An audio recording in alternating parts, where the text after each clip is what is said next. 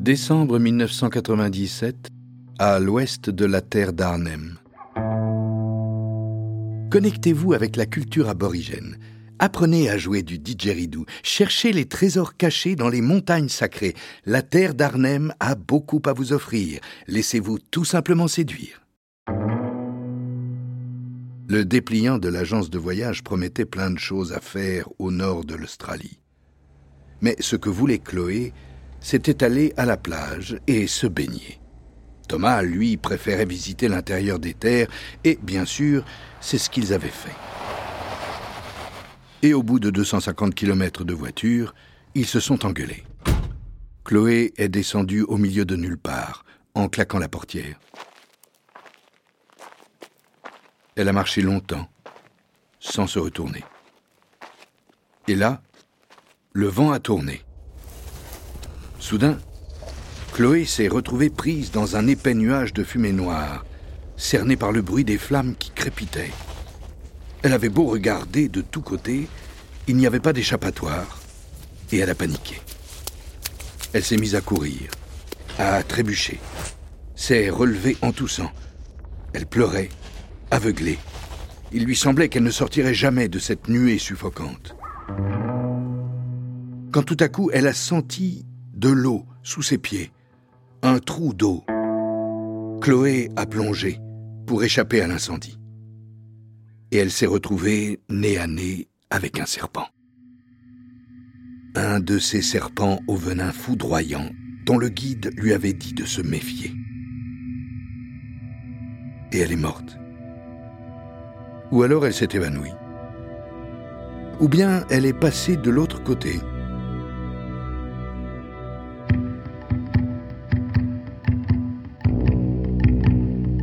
Animalité.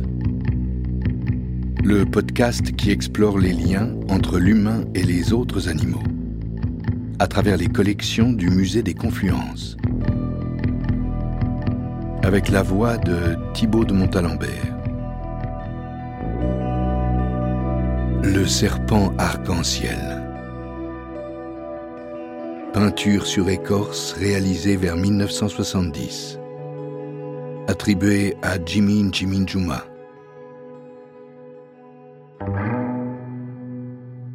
Quand elle s'est réveillée, Chloé se trouvait dans une maison, ou plutôt ce qui ressemblait à un atelier.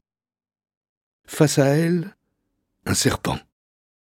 Alors c'est une peinture sur écorce euh, d'eucalyptus qui est travaillée pour qu'elle soit euh, plate et, euh, et qu'on puisse peindre dessus. Jessica de Largy-Ellie, anthropologue spécialiste de la terre d'Arnhem. Et donc, on voit sur cette peinture un, serpent qu'on reconnaît tout de suite, hein, qui est euh, entortillé euh, autour de la peinture et qui euh, voilà prend tout l'espace de cette peinture. C'est un serpent qui est aussi peint dans un style caractéristique de cette région, puisque on voit l'intérieur, on voit sa colonne vertébrale. C'est un style qui s'appelle la peinture qu'on a appelée la peinture au rayon X. Donc ça va de sa gueule qui tire la langue, euh, qui ressort en blanc, et euh, jusqu'à sa queue euh, qui se termine par un pénis très reconnaissable. C'est lui que tu as vu, dans le trou d'eau. Un homme auréolé d'une couronne de cheveux bouclés tend un verre d'eau à Chloé. Il a l'air bienveillant, mais ne sourit pas. Je m'appelle Jimmy, Jimin Juma, dit-il. L'endroit où tu étais, c'est Jang. Sacré.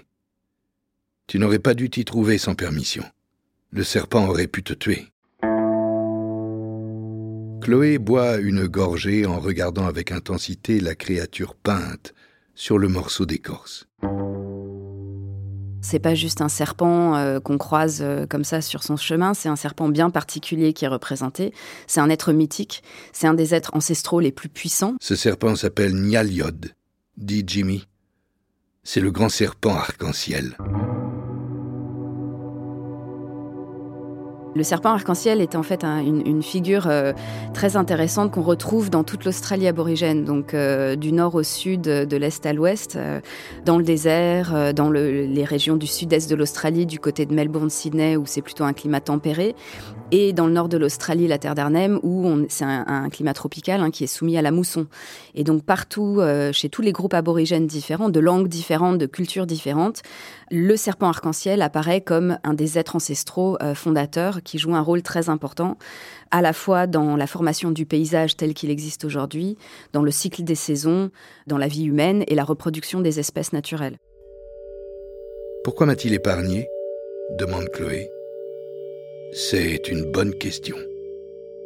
Le serpent est un animal ambigu hein, qu'on retrouve euh, dans des tas de cultures du monde et des tas de mythes et de récits, euh, en commençant par euh, la Bible, hein, pour ce qui concerne l'Occident. Il est ambigu parce que euh, déjà il a cette capacité de, se régénérer, donc la mue, euh, qui est quelque chose évidemment que tout le monde peut observer.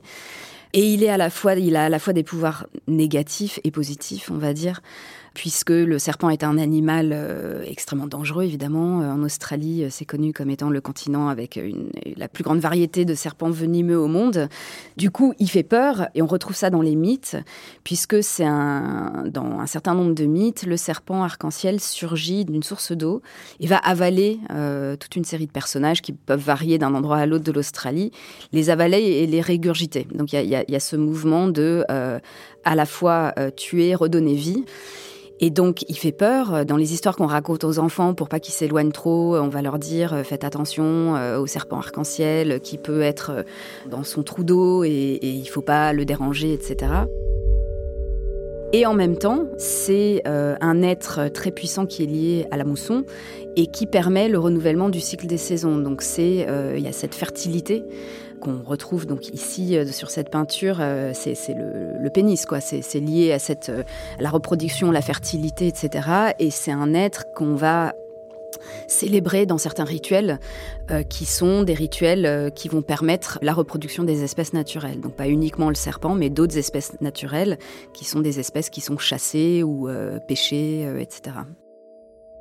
Jimmy gratte sa tête bouclée en regardant la peinture. Peut-être le serpent arc-en-ciel t'a-t-il laissé en vie parce que tu portes toi-même la vie. Chloé s'étrangle à moitié dans son verre d'eau. Pardon? Es-tu enceinte? demande l'homme. Chloé regarde le serpent peint au rayon X, l'intérieur de son corps moiré, et ses hachures qui semblent le faire briller. Soudain, Chloé repense à Thomas. Où est-il à présent? Il doit sûrement la chercher, mort d'inquiétude. Il faut que je retrouve mon ami, dit-elle. À moins que l'incendie ne soit pas éteint. Quel incendie? Jimmy a l'air sincèrement étonné. Le feu, qui a manqué de m'asphyxier, s'écrie Chloé. Ah. Je l'ai allumé moi-même, à la demande du serpent arc-en-ciel. Quoi? Chloé a l'impression d'avoir devant elle un dangereux illuminé. Tu as remarqué que la terre se réchauffait? Justement. Et que les incendies se multipliaient? Précisément. Eh bien, mon feu est fait pour les éviter. Vous combattez le feu par le feu? En quelque sorte. J'aimerais bien que vous m'expliquiez. Il n'y a rien à expliquer. Nialiod l'a commandé, et il sait. Et c'est tout. Regarde, dit Jimmy en ouvrant la porte de l'atelier. Chloé se retrouve à ses côtés devant une vaste étendue d'arbres qui entoure la maison. Les arbres sont en bonne santé, non? C'est vrai. Vous aussi, vous devriez écouter le serpent arc-en-ciel. Chloé sourit. Il n'y en a pas où je vis. Alors emporte-le, dit l'homme en allant prendre le grand morceau d'écorce dans l'atelier. Je te l'offre. Chloé le regarde. C'est moi qui l'ai peint, dit Jimmy.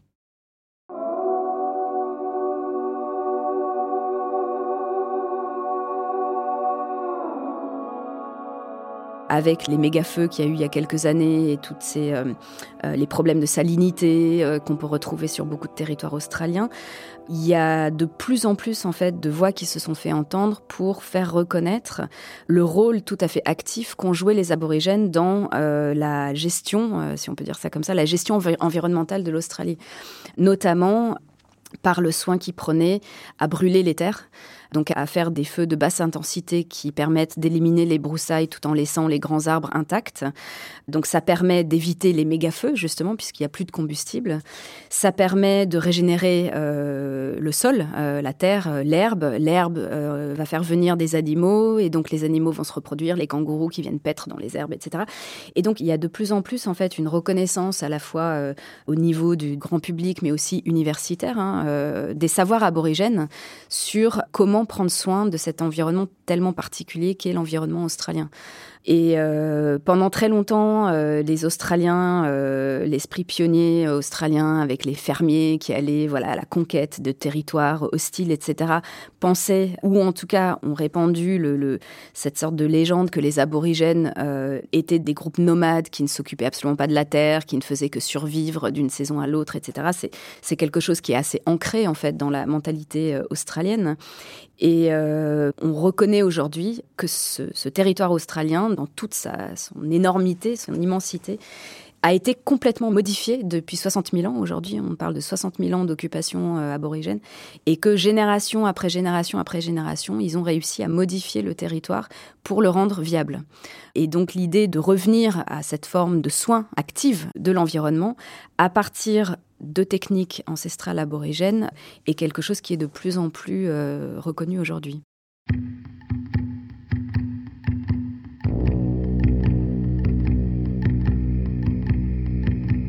Animalité, avec la voix de Thibaut de Montalembert. Scénario et réalisation, Martin Kénéen. Prise de son et mixage, Logarithme.